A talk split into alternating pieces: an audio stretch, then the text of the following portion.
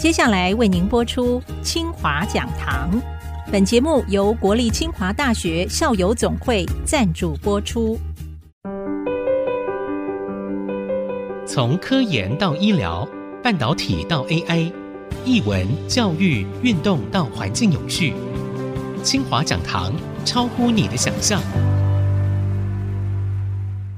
欢迎听众朋友再度收听。清华讲堂。那么今天 IC 部落格一系列的这个专访节目呢，谈谈跨领域学习啊，究竟有什么样的一个全新的设计，让我们明白啊，现在的清华的学生已经跟过去是完全不一样了。究竟怎么不一样？就邀请到我们的曾凡跟曾博士来到节目的现场，和听众朋友来分享。首先，请研发长跟我们的听众朋友打声招呼。主持人好啊，各位听众朋友，大家好啊！我是清华大学研发长曾凡根，很高兴有这个机会跟大家分享一些清华三点零相关的一些未来的我们的一些发展的方向，怎么样来促进学生的学习，还有怎么样来培养下一世代的领导人，来带我们了解啊，这个清华三点零里头，我们这个跨领域的内涵究竟是什么？基本上，清华我们在之前贺成校长也有分享过，那清华从一点零、二点零进到三点零，那三点零到底跟二点零有什么不一样？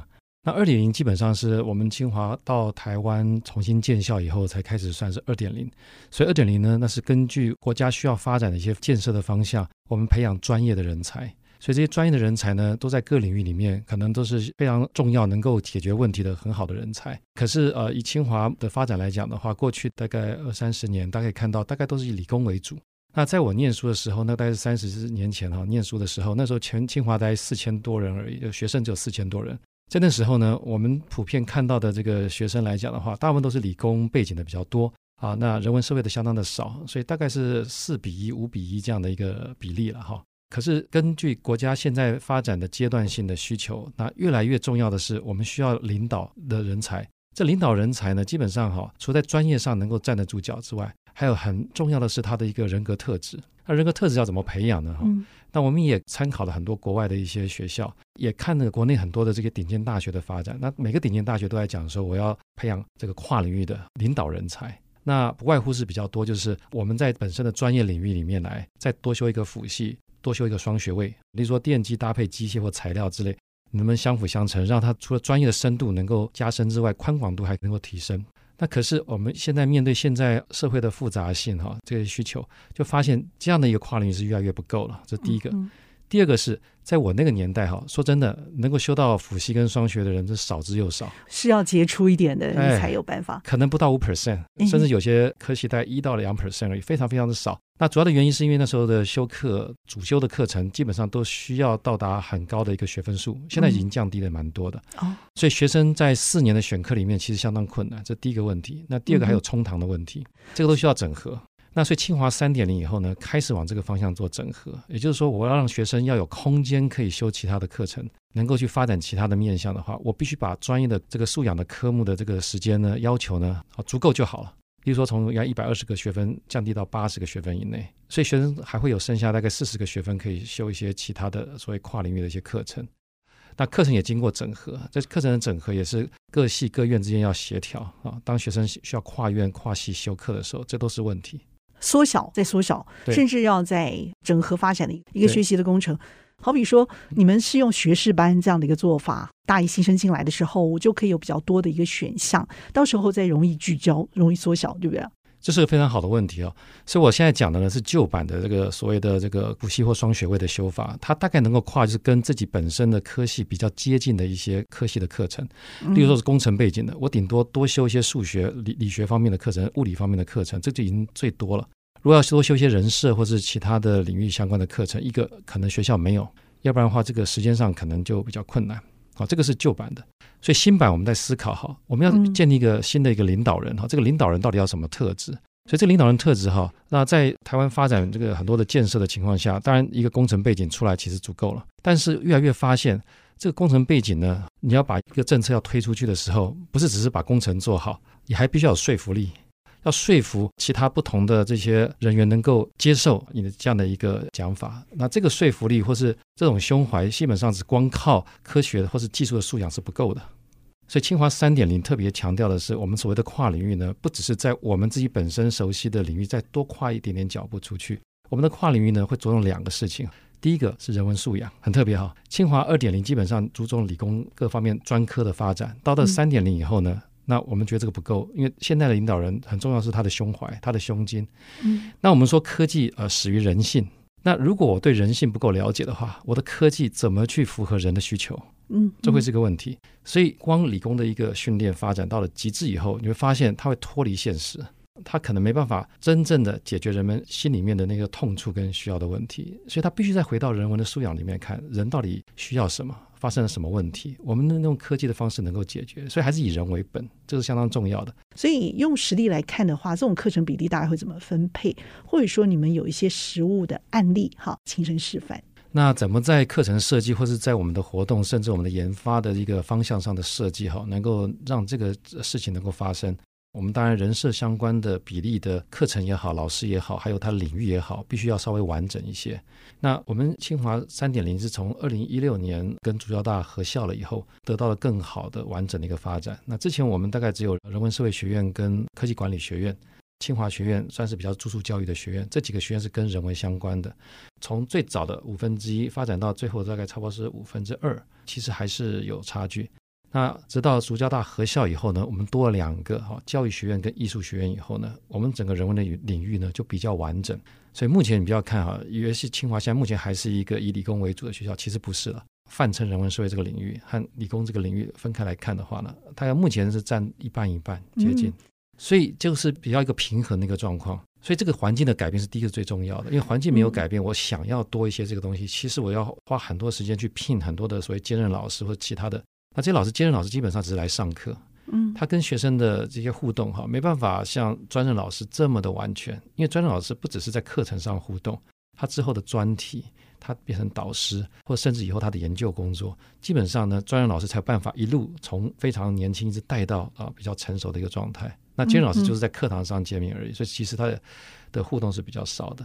所以你要彻底改变一个学生之前呢，要彻底改变学校的环境，还有老师的心态，这两个很重要。现在五年下来了，这个成绩应该有一些初步的展现哦。清华是很重视实作实验的一个学校。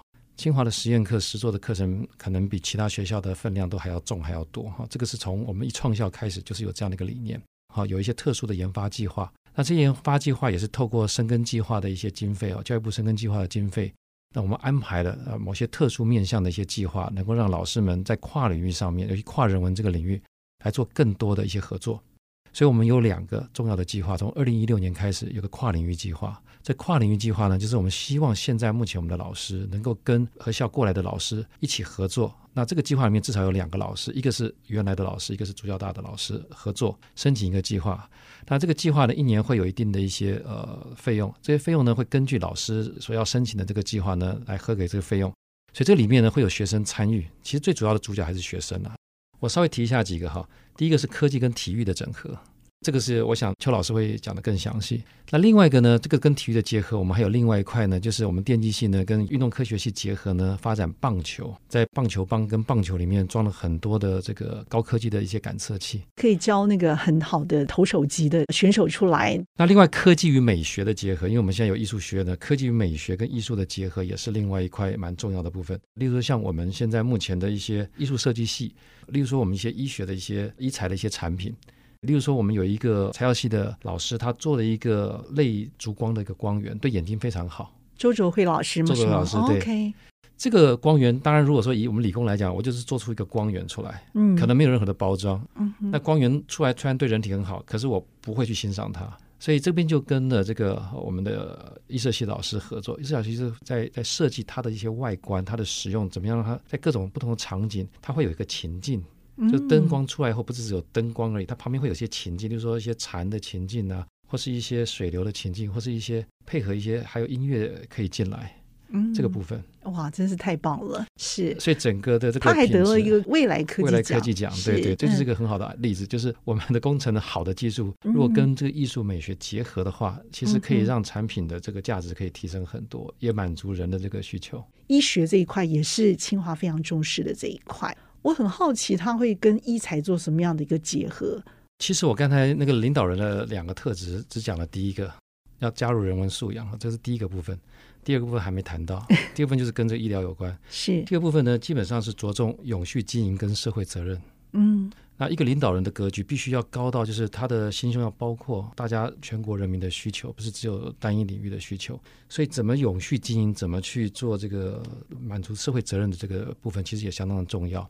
这是为什么清华要成立医学院的一个相当重要的原因。好，因为医疗这个部分绝对是永续，只要有人存在的一天，就有医疗的需要。那医疗的需求从来都没有停止过，一直在往前演进。那它也是一个很好的一个承载工具。当我要把我好的科技运用到社会去影响人的时候，医疗也是个很好的途径。所以医学方面也是清华很着重在发展的。那清华目前的走的方向基本上是要靠自己来成立啊医学院。那医院的部分应该很快呃会 BOT 出去哈。那目前清华在这个准备工作上其实已经下了很多的功夫。那清华在医学方面的研究不是只有一天两天的事情哈。清华过去待二十年。都有相当多老师在这个医学的研究上有花相当多的功夫。那我做过一个呃统计哈，清华大学八百个老师，大概差不多有接近两百个老师是有做跟医学相关的一些研究的，甚至四分之一强，是相当的多。所以我们去看一个指标，就是国际的排名哈，在这个医学领域来讲的话哈，clinical medicine 这个领域来讲的话，好，清华是在全台湾没有医学院的学校下，这个领域的排名是 number one 的。也是少数几个学校能够进到全球排名前。哦，最近看到的已经进到一百多到两百名之间了，比去年又再高了一些。去年在两百多，现在又进到一百多、两百多之间，所以它又更在往前进了。嗯，这个指标是相当困难的一个指标。那当然，我们基本上现在是靠着我们自己的科技在配合很多医院的合作。是对，所以在研发处这边呢，在医疗方面呢，我们有几个很大的配套措施。第一个就是我们跟不同的医院的合作，所以目前已经签约带有六个医院，未来会要扩张到十个医院。所以目前啊、呃，研发处哈也用深耕计划的经费呢，通过深耕计划经经费，一年大概挹注了两千万台币。那搭配医院那边也差不多有一两千万台币，嗯，总共大概差不多三四千万台币来帮忙哈清华大学在创新医疗上的发展。像精准医疗来讲的话呢，哈，一般的医生在呃给呃病人这些药物的时候是根据一定的 protocol，这个 protocol 是根据过去的经验，那所以这个 protocol 通常都不太容易打破。但精准医疗，如果我得到更丰富的、详细的资讯，例如说它本身的蛋白质的状况啊、细胞的状况啊、本身的免疫的状况啊、生理的一些比较更清楚、资讯更丰富的状况的时候，我就可以比较容易判断病人病情的走向。另外一个还有药物，那这个药物如果能先经过测试的话，是不是会更精准？嗯，好，那怎么样让药物不是直接试在病人的身上，是试在另外一个平台上？嗯、像我们做的是一些微流体晶片的平台，OK，把病人身上的简体培养完以后，放在晶片上来做药物测试，测试完把这最好药物再回到病人身上，或者像免疫治疗的话，也是在平台上我去测试它有哪些免疫的环境跟条件，在病人身上是看得到的，但我在晶片上来操作，知道了以后，我再回馈到病人身上去做精准的治疗，所以。我就是说，这些试验的部分不是在病人身上试验，在体外试验。嗯，体外试验完的结果，我用在病人身上，所以病人不需要经过这些试验的痛苦，但他是可以用到的最佳化的结果。是，这是精准医疗很重要的一个部分。太好了，好，其实我们谈到这个后医学这一块，我们的研发长的分享当中，让我们明白到这一块之精要啊，还有它的趋势在于它可以如何的跟我们的临床医学啊这一块做紧密的结合，这一块也是目前发展迫切需要的这一块啊。稍后呢，再回到我们的下半段，分享清华在跨领域学习这一块令人期待发展之处。谢谢，谢谢主持人，也谢谢各位，谢谢。我们先休息片刻，稍后回到清华讲堂。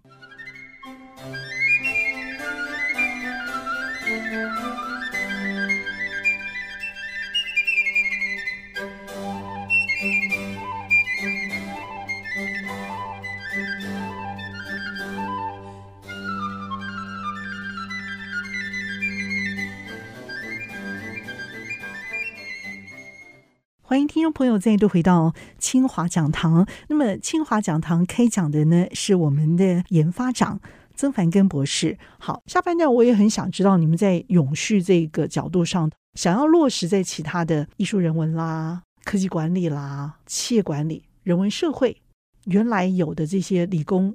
面对未来越来越多的这个挑战的时候，如何创新的嫁接在一起、整合在一起发展？所以我很想知道，就是说那种已经实际在校园当中已经发生的案例。音乐治疗的部分，好，不要忘记我们现在有艺术系，好，艺术学院有音乐系。乐怎么治疗啊？音乐治疗，对，是。那音乐治疗这一块，基本上呢是结合了科技的这个技术，那跟音乐对人的这个互动。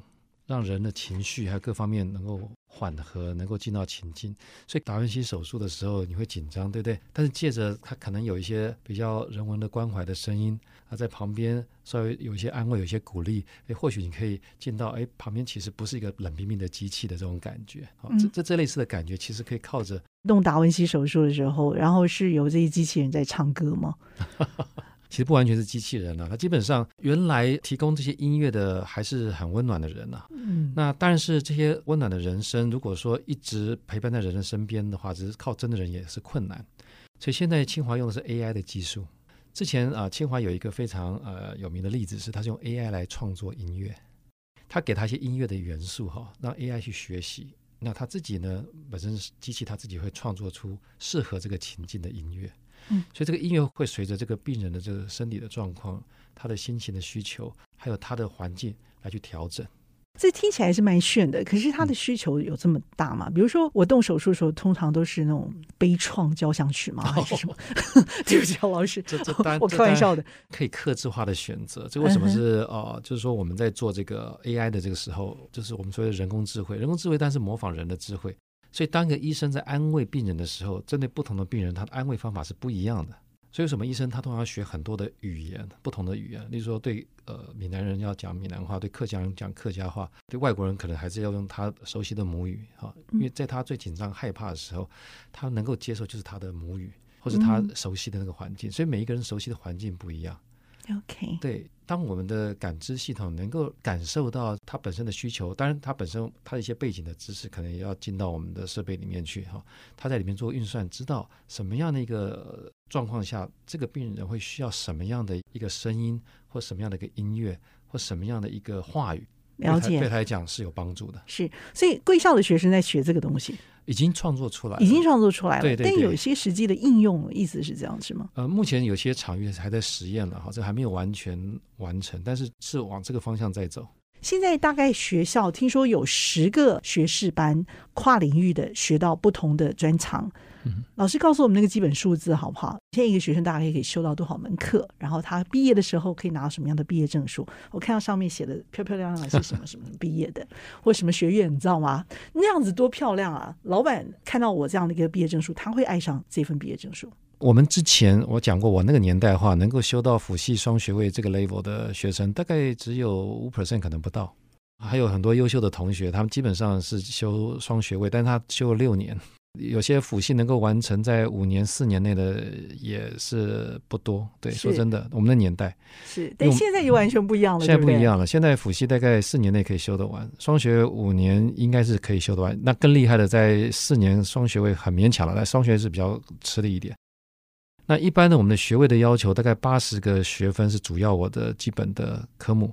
所以我们刚才提到过，有在四十个学分，可能有些其他的一些科目可以跨来跨。三分之一都没了。对，那总共一百二十个学分到一百四十个学分，基本上辅系的部分到一百四十学分辅系应该是可以完成了，没有问题。嗯嗯、双学位可能再多一点点。我们现在弹的学程的弹性，除了就是辅系双学位之外，另外还有一个学位学程。学位学程修的课又比这个辅系要再少一些些。那我们这样讲哈，就是双学位可能要修呃，跟我们原来学位差不多量的这个学分，那辅系差不多就是它的一半到三分之二，嗯，那学位学成呢又是辅系的一半，可以减到原来的四分之一。是，所以在我毕业证书上呢，你会看到除了我的主修的这个科系的这个部分会呈现之外，它的辅系双学位跟学位学成也都会呈现。那这个对于我去呃就职的时候，其实就很有帮助啊。当主管看我的这个背景的时候，哎，他他了解我的主要的背景在哪里，但他还有一个辅助的背景，哎，其实也会有帮助，在求学就业的时候也会有帮助。嗯，那反过来讲，当我们的领域发展啊、呃，可能某些领域呃开始可能是很热门，可久了以后它会演变成另外一个领域的时候，他有能力可以再往这个方向再去。嗯，哦，终身学习的能力。是，所以现在毕业的学生已经有四五届都有领有这样的毕业证书，意思是这样？对，大概有二十 percent 现在学生，比起以前的五 percent 来讲的话，多了四倍。那二十 percent 什么概念呢？哈，美国做这个跨领域呃最成功的学校，像加州理工学院 Caltech，也就是二十 percent。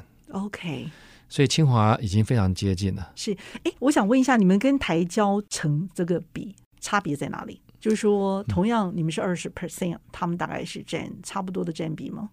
这个其实完全要看，就是说本身主科它能够让出多少课程，让学生有空间去教，因为学生的时间是有限的，所以呃，如果要让学生能够做跨领域的话，事实上呃，本身基础课程的这部分可能就要调整，让他有时间去修其他的。嗯嗯。那在这个方面来讲，清华目前走的是还蛮前面的，所以我们的很多的科系都把我们的主要的必修的这个部分加上那个通识的部分都缩在八十学分以内了。院学士班之外，清华还有一个很好的设计是那个不分系，不分系的学生进来以后呢，好，他之后一年完以后什么系都可以选，哦、这个这个我觉得最厉害的一个科系。是是是。那这些学生啊，不是就是空着脑袋进来的，他必须在某些术科上面，或是他某一些领导能力上面，要展现他的一个长处。嗯嗯。好，异于常人。就是不分系的，不分系，哦，每个学院都有。没有没有，这个是挂在这个教务处下面，是属于全校的系统中的一个部分，所以它不是属于任何一个学院。哦，他是挂在教务处，那比例更低吧？哦，他一年大概收一百位的学生左右。OK OK，对，这个实施多久了？哦，这个已经大概有四五年以上了，已经已经已经不短了。对，OK，这一百个人头有没有一些比较特别的故事？你自己听过的？OK，呃，我的印象是啊，有一位学生进来的时候，后来教务处还有一些辅导的老师就跟他一起讨论他未来整个学程要怎么走。所以他的学生是完全克制化出来的，嗯哼，所以他基本上有一半的课程呢，不是在清华修的，是在正大修的。呃，我记得是一些跟政治经济相关的有某些课程。是因为你们跟正大有合作吧，才会有这样子的一个做法？对对，因为现在我们、这个，因为他学费都是你们在收啊，然后老师是正大老师在上课。对对，因为现在是台联大的系统，台联大系统的话，哦、政大已经进到台联大的系统里面来，现在是五个学校了。OK，所以五个学校里面来讲，我们的学分是互相承认的。嗯，然后我们有一些专车把学生带到各个不同的地方要修课，呃、嗯、呃，这些它有这个弹性是可以利用这个五个学校的共享的资源来做的。不分系的学生进来了以后呢，当然他们一年以后会知道要去哪些科系，就会进到那些科系里面去，但他还是可以修跨领域的这些部分。嗯，但确实有些学生是找不到任何科系是适合的。嗯，像我刚才讲的那位学生，因为他很多要修的课清华没有开，嗯，所以他就必须要动用到那个正大的课，这也是可以的。就清华容许像这样的弹性，是，然后特别量身定做。其实我觉得，在后疫情时代发生的时候，线上课程哈也让这样的一个学习是距离整个缩短了啊。是，他修课的这个范围也会更加的深入而广泛啦。是，那创新的跨领域哦，多少有点实验教育家的精神在里面哦。真的如你们所设计的，如你们所开发的这一块学程，而让学生有实质的这个收获，你们是怎么样来看这个具体的成绩？对学生是有用的。好，这是个好问题哈。那基本上，因为这类的学程目前才开始四到五年左右的时间嘛，哈，所以它本身最后的发展还是必须要再往后看五到十年，才看得出学生真正的发展。我用另外一个例子，可能或许我们可以得到一些比较量化的数据。我讲繁星计划这个事情好了。OK，繁星计划最早提出来是十几年前提出来的，是清华先提出来的。那时候也是像实验教育一样。那繁星计划主要是为什么会有这样的一个计划？是我们之前的那个校长徐霞生徐校长，嗯，啊，他是 UC Berkeley 的教授，他来我们学校啊任教的时候就发现一个问题啊，就是哎，清华的这个进来的学生，全台湾大概有上千个高中，大概只集中在二十几个高中。是对，其他的高中从来都没有机会有任何人哈，从创校以来进入过清华的。是，他觉得是太不可思议了，因为在美国的学校里面，它是非常 diverse 的、宽广的，甚至全世界各个地方来的。他很难想象说，一个好的学校哈，一个好的大学，只收这二十个这个学校里面来的学生，这个不大对哈。OK。所以他就提出个概念说，能不能让这些偏乡的这个地方的学生有机会能够进到这个很好的学校里面来？嗯，因为偏乡不乏头脑聪明的人，清华的文化就被这二十个高中的学生的文化去主导了。那这个也不是很健康，就会有城乡的差距。毕竟城市的学生还是多。我我说实话，大学是社会化的一个过程。那这个部分，如果学生还是在一个同温层或者某一个环境里面来的时候，我们训练出来领导人，他就不会有比较宽广的人文关怀，对，他只会关心到他的族群那那那个利益和他的一些发展，这很可惜的，这就可惜了。嗯，所以为什么要 diverse？为什么要多元化的好处就在这里？嗯，他可以听到多元不同的声音，不同的社会层级，它的环境的现状，嗯，它的问题，对不对？可以在大学这个层次里面，大家可以有互相激起火花，可以探讨，那可以想解决的方法。所以等于说是那样的一个繁星的精神哈。所以对，所以那时候就跟教育部提出这个计划。那那时候教育部长还蛮喜欢这个计划的。嗯，刚开始一开始推出的时候，不是所有学校都觉得这个计划对他们学校有利，因为他们收学生有些就是用这种分数来收，可能对比较有利嘛哈。对。所以那时候只有清华跟好像我记得交大两三个学校开始去推动。那推动到第二年，教育部非常喜欢这个计划。嗯，好，那时候他就规定，所有卖点计划拿卖点计划经费的学校都要做。哦，所以后来至少十几个学校参加，那现在越来越多，越越普遍多元了，迈向顶尖大学计划。太好了，是好。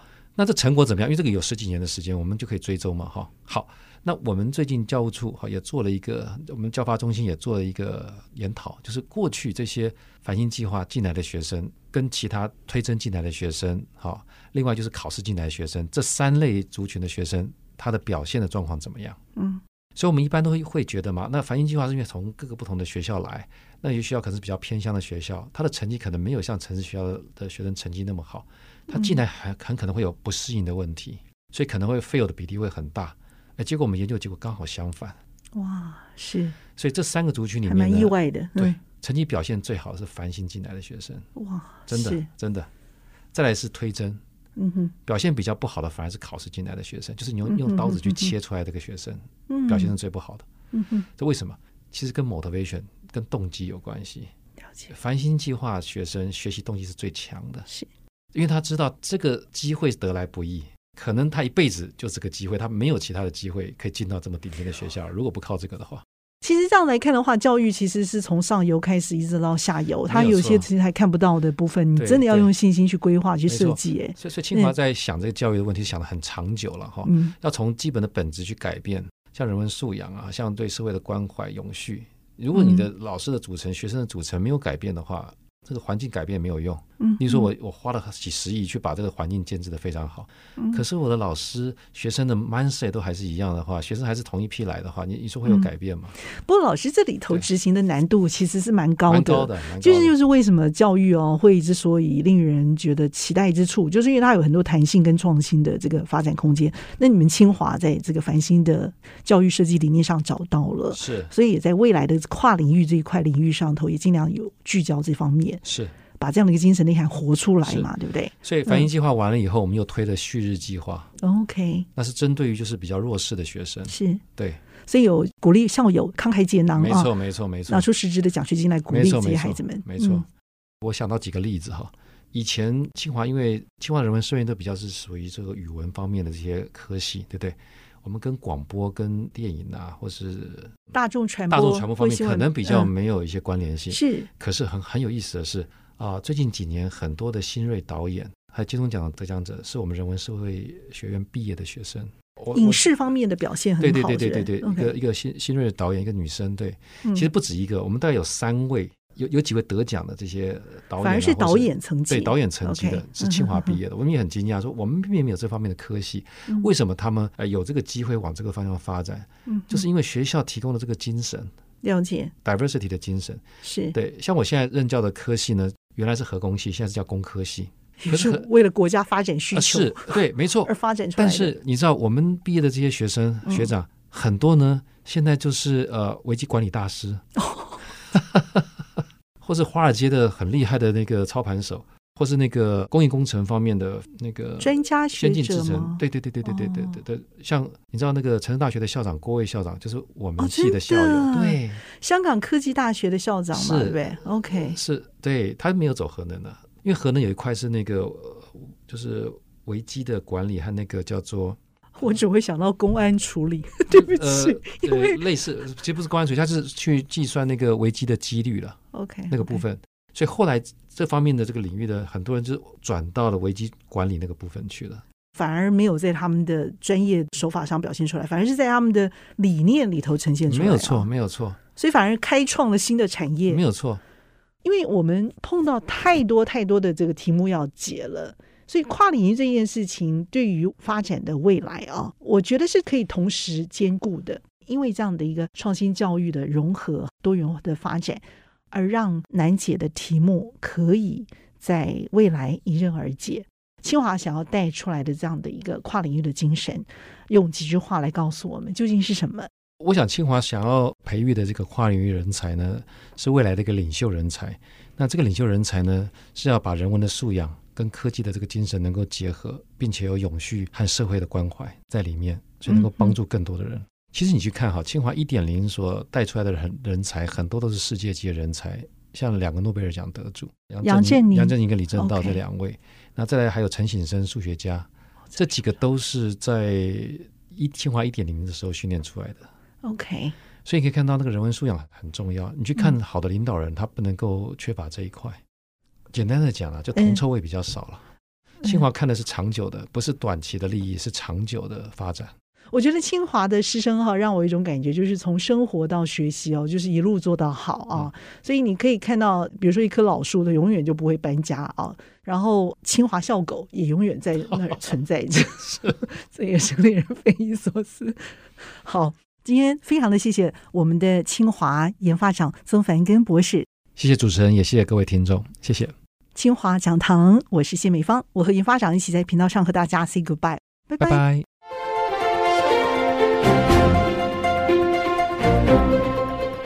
本节目由国立清华大学校友总会赞助播出。